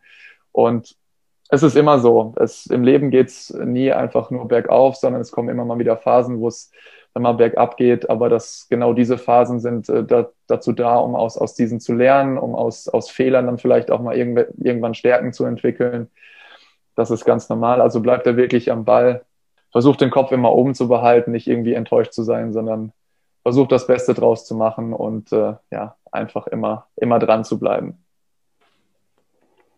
Jonas, was gibt es für schönere Schlussworte als das, was du gerade gewählt hast? Herzlichen Dank dass du hier uns vom Hamburger Handballverband zur Verfügung gestanden bist. Ich sag mal so, es wäre natürlich ein Traum für uns, wenn wir dich irgendwann mal zu einem Torwart-Stützpunkt-Training oder sonstigen auch mal einladen dürfen, dass du den jungen Hamburger Torwart-Talenten, wenn wir denn wieder richtig trainieren dürfen, auch mal deine Tipps gibst. Aber das will ich dir gar nicht abschnacken. Nein, so, sofern das, das, da haben wir ja schon drüber gesprochen, also sofern das wirklich die Situation wieder zulässt, dann Super. ist das für mich einfach nur eine Wohltat, dann auch äh, mit Super. jungen Torhütern dann irgendwie in Kontakt zu treten, auch mit, mit äh, Torwarttrainern vielleicht und Super, ja, sich einfach mit, mit euch dann auch auszutauschen und äh, ja, vielleicht nehme ich ja von euch auch noch was mit. Also das ist, ich bin da immer offen und äh, würde mich natürlich sehr, sehr freuen, wenn das dann in hoffentlich absehbarer Zeit dann auch zustande kommt und äh, dass wir die Situation dann auch bald überstanden haben und uns ja bald alle wieder in der Halle sehen. Jonas, jetzt hast du nicht nur die Zuhörer glücklich gemacht und die jungen Torhüter, die sich jetzt schon freuen und die ja genau wissen, warum sie ihr Home-Training aktuell durchführen, sondern insgesamt auch äh, mich als Torwarttrainer und als deinen ähm, Interviewer. Herzlichen Dank. Ganz liebe Grüße übrigens an deine Freundin. Ich merke, was für einen positiven Einfluss auf, sie auf dich hat. Yoga, Hund, Hamburg und Fotos. Also bitte weiter so schöne Fotos. Jonesman, guckt bei Instagram nach. Ganz toller Account mit vielen regelmäßigen Fotos aus unserer tollen Stadt, ähm, mit dir als sympathischer Persönlichkeit. Wir drücken dir ganz fest die Daumen und den Team. Bitte gebt ihnen einen riesigen Schwung mit. Wir glauben an euch. Und wenn es selbst nicht klappen würde und ihr gebt euer Bestes, dann auf ein neues. HSVH. Auf geht's.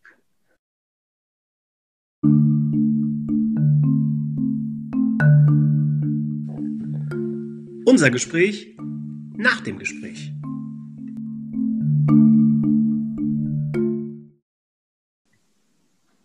Franco, herzlichen Glückwunsch. Da hast du ja am Ende des Gesprächs ein Fisch an Land gezogen, oder? Der Jonas kommt zu uns ins Leistungszentrum, ähm, eventuell, und äh, macht mal Stützpunkttraining bei den Torhütern mit. Ja, und so wie ich Jonas kennengelernt habe, können wir das eventuell streichen. Der hält sein Wort und wenn insgesamt der Lockdown das irgendwie zulässt, wird er das zeigen. Achso, ich hatte mich gerade erschrocken. So wie ich Jonas kennengelernt habe, können wir das streichen. Ich sag, was ist jetzt denn los? der schien mir doch auch so ehrlich und nett. Das eventuell. Er kommt. Er kommt. Ganz tolles Gespräch. Ähm, das sind diese Momente, Mirko, wo ich echt sage, auch dieses Ehrenamt für diesen Podcast lohnt sich, äh, weil das hat einfach unglaublichen Spaß gemacht, mit Jonas zu reden. Fast so wie mit dir. das hörte, ich glaube sogar ein bisschen mehr. Es hörte sich wirklich gut an. Also äh, sehr lange und äh, ordentlich gequatscht, ne? Ja, er hat unglaublich viele Eindrücke und Einblicke gegeben. Und ich glaube, da ist für den Trainer in uns etwas da, da ist für den Torhüter etwas da, da ist was für den Torwarttrainer dort. Auch durchaus für die mhm. Presse, wenn man mal sieht, was für einen Einblick er so gibt. Auch so in das Leben, in das Arbeiten von Toto Jansen. Mm, da liegen wir mit unserem positiven Feedback, mit unserer Begeisterung für Toto nicht alleine. Ja, ich glaube auch, dass ähm, die Mannschaft jetzt oder Toto sich als, als Trainertyp natürlich auch äh, Typen um sich herum ähm, platziert, äh, die mit seinem Arbeitsstil äh, nicht nur zurechtkommen, sondern vielleicht auch ähnlich ticken. Mir ist so aufgefallen bei Jonas, ähm, dass er auch nicht so lange brauchte, um zu antworten, sondern er nimmt die Frage auf, er nimmt die, die Aufgabe auf, denkt drüber nach und dann kommt die Antwort oder dann kommt die Lösung oder dann kommt die Aktion. Weißt du, so, so, so ja. überlegt. Mhm. So. Und äh, das finde ich auch, so wie ich von außen unseren Thorsten Jansen äh, kennengelernt, kennenlernen durfte, ähm, dass er auch sehr beobachtend ist. Und was ich so toll finde, war ja auch so eine, eine Diskussion während der WM-Zeit, mhm. ähm, wenn man über Juri Knorr spricht, das ist so diese, der Umgang mit diesem Fehlermanagement. Also wenn du auf junge Spieler setzt, dann brauchen sie auch die Chance, Fehler zu machen, wenn man dann aus Fehlern lernt. Und das hat Jonas auch nochmal so herausgehoben. Ne? Also der, ähm, das Trainerteam beim, beim Hamburger ähm, Handball ist halt so, dass du Fehler machen darfst. Das fand ich gut. Absolut. Da gibt's ja diesen, dieses schöne Wortspiel, das Akronym, wenn du Fehler von den Worten her anders zusammenstellst, wird aus Fehler Helfer. Toll. Und weil, und der Jonas, was meine ich mit äh, nicht nur verstehen, sondern auch weitergibt, ne? Das Plädoyer am Ende an die jungen Torhüterinnen und Torhüter.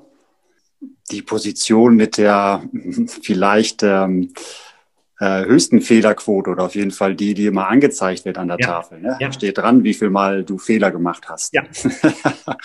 ähm, Kopf hoch, ähm, weitermachen, aus Fehlern lernen. Also toll. Guter Mann für die Jugend und guter Mann für unser Tor. Obwohl am Freitag hat das Gespräch ihn ein bisschen runtergezogen, Franco. das hoffe ich gar nicht. Aber auch, ähm, wie ich es wahrgenommen habe, im entscheidenden Moment hat er gemeinsam mit dem Team performt und ich habe ihn ja in der zweiten Halbzeit genauer beobachtet. Er spricht einfach sehr viel, auch mit seinen Vorderleuten. Er hat motiviert, auch gerade die linke Abwehrseite, die Halblinken, die haben nicht so performt, wie sich das insgesamt auch ja in, in der Vorrunde sonst gezeigt hat. Und da waren die Gespräche aus meiner Sicht auch sehr hilfreich. Also Kommunikation? Kommunikation zwischen Torhüter und Abwehr, meinst du? Ja, und die Abwehr hat auch zugehört. Mhm. Das gehört ja auch dazu. Naja, war ja auch, war ja auch leise in der Halle. Ja, aber du, wir haben es oft genug. Ich, Entschuldigung, er, ich, ich weiß genau, was du meinst, ja. Und er signalisiert das auch in seinem Podcast, wenn er auf ältere Hasen stößt, die sich zum Teil nichts sagen lassen. Und das ist der Fehler Nummer mhm. eins. Übrigens für mich ein No-Go. Ähm, du hast mich immer sehr besonnen erlebt, aber wenn ich das wahrnehme von außen, dass die Abwehrspieler nicht im Zusammenspiel auf den Torhüter hören, No-Go. Weil da hört für mich übrigens Team Sport, Team Spirit auf. Dann, dann, dann muss eine andere Hierarchie entstehen. Ne? Also auch wenn der Jüngste ähm, oder sonst wer, der, in der, in der neben der Platte in einer anderen Hierarchie steht, also du kümmerst dich um die Beiseite, der Jüngste, der Älteste, der Neueste im Team oder so, ja. das muss völlig egal sein, wenn es um das Sachliche geht. Also wenn hinten jemand dir eine Anweisung gibt, mach das, dann haben wir eine ja. bessere Chance, dass ich den Ball halten kann. Ja, absolut. Mhm. So, ich habe mich schon wieder abreagiert. Das geht ja schnell. ja, ja, ja, ja, ja, ja, das passt auch. Und ich trage nicht diese tolle Wäsche, die er hat. Ah, super, da wollte ich tatsächlich hin, Franco. Und da musst du mich noch ein bisschen abholen. Okay. Ähm, das sieht man ja sehr oft. Nun bin ich schon so alt, dass ich, äh, bei mir was nicht so in. Und mhm. äh, nun spiele ich nicht mehr, deswegen brauche ich es wohl auch nicht mehr. Mhm. Aber ich glaube, es ist nicht nur ein modischer Effekt, ähm, sondern was hat es mit dieser Kompressionsunterwäsche, also Unterwäsche ähm, unter dem Jersey, unter der mhm. Sporthose, lang wie kurz, auf sich? Also kannst du mhm. mich da ein bisschen abholen? Sehr was gerne. macht es mit mir? Leistungsförderung? Also ich habe mit Till Backfisch auch nochmal selbst gesprochen und er hat mir die zwei Wirkungen nochmal erklärt. Wer ist das? Wer ist Till Backfisch? Till Backfisch ist der Gründer, ist der Eigentümer von der Fackel, Entorch. Nochmals, das ist keine Werbesendung, auch wenn wir den Namen hier oft benennen. Aber die Fackel ist einfach sehr aktiv im Handballsport, unterstützt auch die jungen Talente. Und das ist etwas, wenn ich dann noch sehe, was für eine Leistung das mit sich bringt. Kompression. Also die Fackel ist, ist ein Hersteller von Kompressionswäsche. Genau. Und wer sich das insgesamt okay. mal anschaut, Flensburg, Rhein-Neckar-Löwen. Mm, das sind schon verschiedene Konzepte. Ja, aber was, was macht sie? Was, was macht die Wäsche mit mir? Zwei Bereiche, Mirko. Einmal geht es um die Regeneration, was natürlich für einen Spitzensportler mal ganz wichtig ist. Ganz gezielt durch diese Kompression wird der Blutfluss erhöht. Und das sorgt natürlich insgesamt dafür, dass auch der vermeintliche Muskelkater, den ein Spitzensportler auch hat, reduziert wird, weil nämlich insgesamt auch die Zwischenprodukte im Rahmen des Stoffwechsels schneller abtransportiert werden. Okay. okay. Regeneration. Zweiter Punkt, Protection, also wirklich der Schutz. Und da kann man sich das wirklich vorstellen, jeder, der das mal hatte. Und das ist ja auch eine Konfektionswäsche, die angepasst wird. Jeder, der das hatte, das ist wie so eine zweite Haut, die die Muskulatur, die den Bereich auch der Schulter. Du meinst die Schürfwunden, wenn man über, über den Kunststoffboden quietscht, meinst du das? nee, nee, nee, nee. Ich meine das wirklich, wer das hat, das ist wirklich wie so, ein, wie so eine zweite Haut, wie so eine Anspannung, die dabei ist. Und da ist auch eine ganz andere Körperspannung, auch spürbar, wahrnehmbar, wer das hat. Also als Torwarttrainer kann ich sagen, dass ich das wirklich wahrnehme, ob meine Jungs, ähm, die Kadertorhüter, ob die das tragen oder nicht. Okay. Also wirklich spürbar. Okay. Alleine von der Gut. Körpersprache. Gut, spürbar. Guck mal. Ähm, Habe ich was dazugelernt. Super. Für mich lohnt es sich nicht mehr. Ich muss mal ganz klar sagen. Das ist dann doch nicht mehr die Wäsche, die ich brauche. Du meinst, wenn ich mit dem Hund rausgehe, brauche ich das auch nicht. Vielleicht braucht das eher dein Hund, aber ich glaube, ich, ich wollte noch mal auf den Hund kommen, weil Jonas ist doch auch Hundebesitzer und ähm, stimmt. Was, da hast du so tolle oder es gibt so tolle Fotostories oder von seinen ja. Hundespaziergängen quer durch Hamburg. Ne? Ja, toll. Macht ihn also, auch sympathisch. Absolut. Und auch er hat einen Goldie und ähm, ja, bekundet dabei auch ein ganz großes, eine ganz große Sympathie für, für unsere Stadt, für die tolle Region, die wir hier haben. Und er fühlt sich wohl, ne? Das fand ich, äh, kam auch heraus. Ja, Die Stadt und der Verein tut ihm gut. Das finde Ja. ich gut. Das finden wir gut. er identifiziert sich mit unserer Stadt. Ja, Also- das ist etwas, was wir ja häufig haben, wenn Sportler in eine Stadt kommen. Ich finde, das spürt man auch als Zuschauer, ob derjenige eine Identifikation mit dem Verein, mit der Stadt hat, ob er sich bemüht, insgesamt diesen Spirit einer Stadt und einer Mannschaft aufzunehmen. Und mh, sorry Jungs, ich bin begeistert von ihm, weil das hat er mir wirklich signalisiert. Ähm, das kam wirklich rüber und das sehe ich auch mit allem, was danach kommt. Schön. Franco, das, das lassen wir so stehen. Da schließe ich mich an. Toller Typ aus Ach, dem Mann. Hamburger Handball. Und übrigens beim nächsten Mal stehen wir hier auch für Woman Power. Wir haben nicht nur die Zusage, sondern wir können jetzt schon mal sagen, wir haben sogar einen Termin und der nächste Podcast wird endlich durch eine Frau besetzt. Oh, das war jetzt, das ist aber auch eine harte Ansage, weil wir haben uns doch entschieden, für den nächsten Podcast äh, zwei Interviewgäste einzuladen. Und Nummer eins ist mein Interviewgast. Und ähm, ich verrate noch nicht wer, aber Mhm. das ist keine Frau. Aber, verstehst du? Ähm, aber es folgen dann auch Typen aus dem Handball, ähm, aus dem Präsidium, aus dem Profisport, aus dem Tor, ähm, aus Auswahlmannschaften, aus dem weiblichen Bereich. Natürlich. Sehr gut. Also, wir kommen denen nach und wir merken durch eure tatkräftige Unterstützung, dass ihr immer wieder sagt, Mensch, wo sind denn hier die Frauen? Wo sind denn hier andere Sportler außerhalb vom HSVH? Wo sind denn hier andere Momente? Wir müssen diese nach und nach auch, und das haben wir gemacht, nun terminiert und ich freue mich drauf, dass wir hier bald auch in die nächste Runde starten. Aber Und weißt du, worauf ich mich jetzt freue? Sag. Entschuldige, aber du bist ja schon voll auf dem Punkt, Ah, ich ahne was. oder? Ich ahne was. kommt. Ich finde, das, was du gerade erzählst, passt ja schon fast in das Themenfeld der Antwort vom Hm. Klugschiss. Hm. Ich ahne Wollen was. wir, wollen wir darüber switchen und wir bekommen Klugschiss-Antworten? Los geht's. Nicht lang schnacken.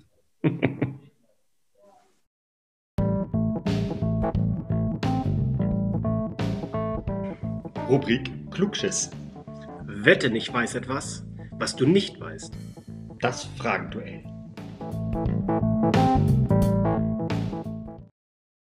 Franco, meine Frage vom letzten Mal. Mhm. Wann wurde von wem, warum, also aus welchem Grund Handball erfunden? Mirko, Hm. Im Nachhinein, im Nachhinein habe ich dich für diese Frage echt geschätzt, weil ich fand das sehr spannend, darauf wäre ich nie gekommen. Also, ich leg mal los. Achtung, Klugschiss. Der moderne Handball, der hat sogar einen konkreten Termin, ein konkretes Datum, nämlich Montag, 29. Oktober 1917. Und ein guter Herr Max Heiser, der Frauentourenwart, hat den Namen Handball festgelegt. Es war erst ein Torball. Und ganz spannend war die Aufgabe, die jungen Frauen sollten sich austoben können wie die Jungs beim Fußball. Und es war gedacht für die Fabrikmitarbeiterinnen der Siemens-Werke. Motto, erst fangen, dann werfen. Und deshalb auch austoben können. Aber, Achtung, Zweikämpfe und Körperkontakt waren nicht erlaubt. Es wurde auf Hockeytore gespielt und die ersten Spiele fanden in einer Exerzierhalle, übrigens in Berlin, in der Reinhardtstraße statt. Starke Geschichte, oder? Ja, auch wenn ich das noch weiter ausführen kann, da habe ich echt gelacht. Also einmal der Ball. Ein heutiger Ball hat welchen Umfang? Weißt du's? Nein, passe ich. 54 bis 60 Zentimeter. Ich habe nochmal nachlesen müssen. Und den, den sie hatten, der hatte 71 Zentimeter. Ich habe mir natürlich gleich gefragt, hatten die damals schon Harz? Hatten die damals schon Backe? Nein, hatten die nicht, sondern die mussten wirklich mit beiden Händen fangen. Und ganz wichtig war auch die Kleiderordnung, nämlich die Frauen präsentierten ihren Sport in weiten Blusen und Pupphosen. Bah. Stark. Äh, Ich habe genau dieses Bild mal auch mal rausrecherchiert und das ist äh, völlig äh, wertfrei, sondern ich finde das eine ganz tolle Geschichte. Hm. Ähm, warum, wenn die denn aber in, ähm, in, ähm, in Hallen trainiert haben, Franco, wieso hat sich denn dann der Feldhandball durchgesetzt? Weißt du das noch? Ja, also, wenn die Recherche wichtig ist. Geschichte habe ich ja immer gemocht, aber ob ich jetzt eine gute Recherche gemacht habe, das wirst du mir gleich erzählen. Ein gewisser Karl Schelenz hat zwei Jahre später das sogenannte Handball-Torball auch für Männer eröffnet. Und in seinem Regelwerk wurde auch das Prellen erlaubt, um dementsprechend auch größeren Mannschaften, auch den Herren, die damals nur Fußball gespielt haben, dem Handballsport näher zu bringen, ist er dementsprechend auch in dem sogenannten Feldhandball hängen geblieben. Und es gab auch 1921 dann auch die erste Meisterschaft. Dann übrigens auch der Herren, ja. Und wir dürfen nachträglich herzlich gratulieren dem TSV 1860 Spandau Berlin. Bäm. Mein lieber Franco, ich fasse mal zusammen und ein kleiner ähm, Wink an die muskelbepackten, tätowierten, super coolen ähm, Handballmonster. Mhm. Liebe Männer, Handball ist für Mädchen gemacht. und wir sind auf den Zug aufgesprungen. Ne? Absolut, absolut. Also toll, äh, danke für diese Aufgabe. Die hat mir wirklich Spaß gemacht, das auch zu recherchieren. Und ich hoffe, wir konnten hier den Frauen zeigen, das wahre starke Geschlecht. Danke, dass für euch, mit euch damals der Handballsport erfunden wurde. Ich fand euch. Ich hoffe, das wussten nicht viele und wir konnten zum, zur Handballgeschichte etwas dabei äh, dazu tragen. So, Franco, jetzt bin ich schon, du merkst, es ist ein bisschen aufgeregt, weil ich weiß ja, was kommt. Ja, du weißt, du weißt zumindest, was insgesamt kommt, aber du weißt nur noch genau, ähm, was ich dir sagen möchte. Also, Ach, ich möchte gerne mal ein bisschen aufräumen und deshalb hast du auch von mir eine kleine Rechercheaufgabe bekommen. Mirko, wir beide gehören ja den Jahrgängen an, die durchaus etwas länger Handball spielen und auch von anderen Trainern, aber auch anderen Begriffen sozialisiert sind.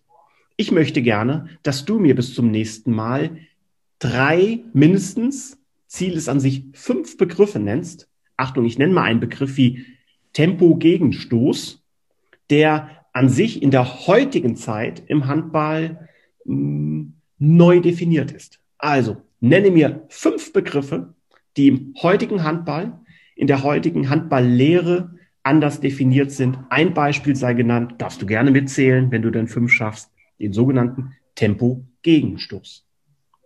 Viel Spaß! Bei der Fragestellung ist es schon herrlich, wieder herauszuhören, dass du ein Coach bist. Ne? Ähm, also ich möchte, dass du drei Dinge herausfindest. Zufrieden bin ich aber erst, wenn du fünf herausfindest. Du ähm, brauchst Herausforderungen, mein Bester. Ja, aber nochmal noch mal kurz zum Verständnis. Dinge, die heute anders heißen als früher. Mhm. Mhm. Und zwar aus gutem Grund.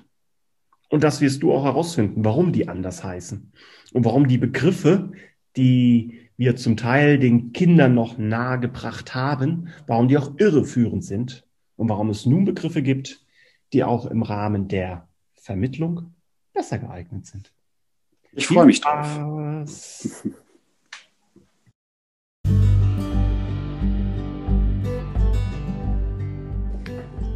Danke fürs Zuhören.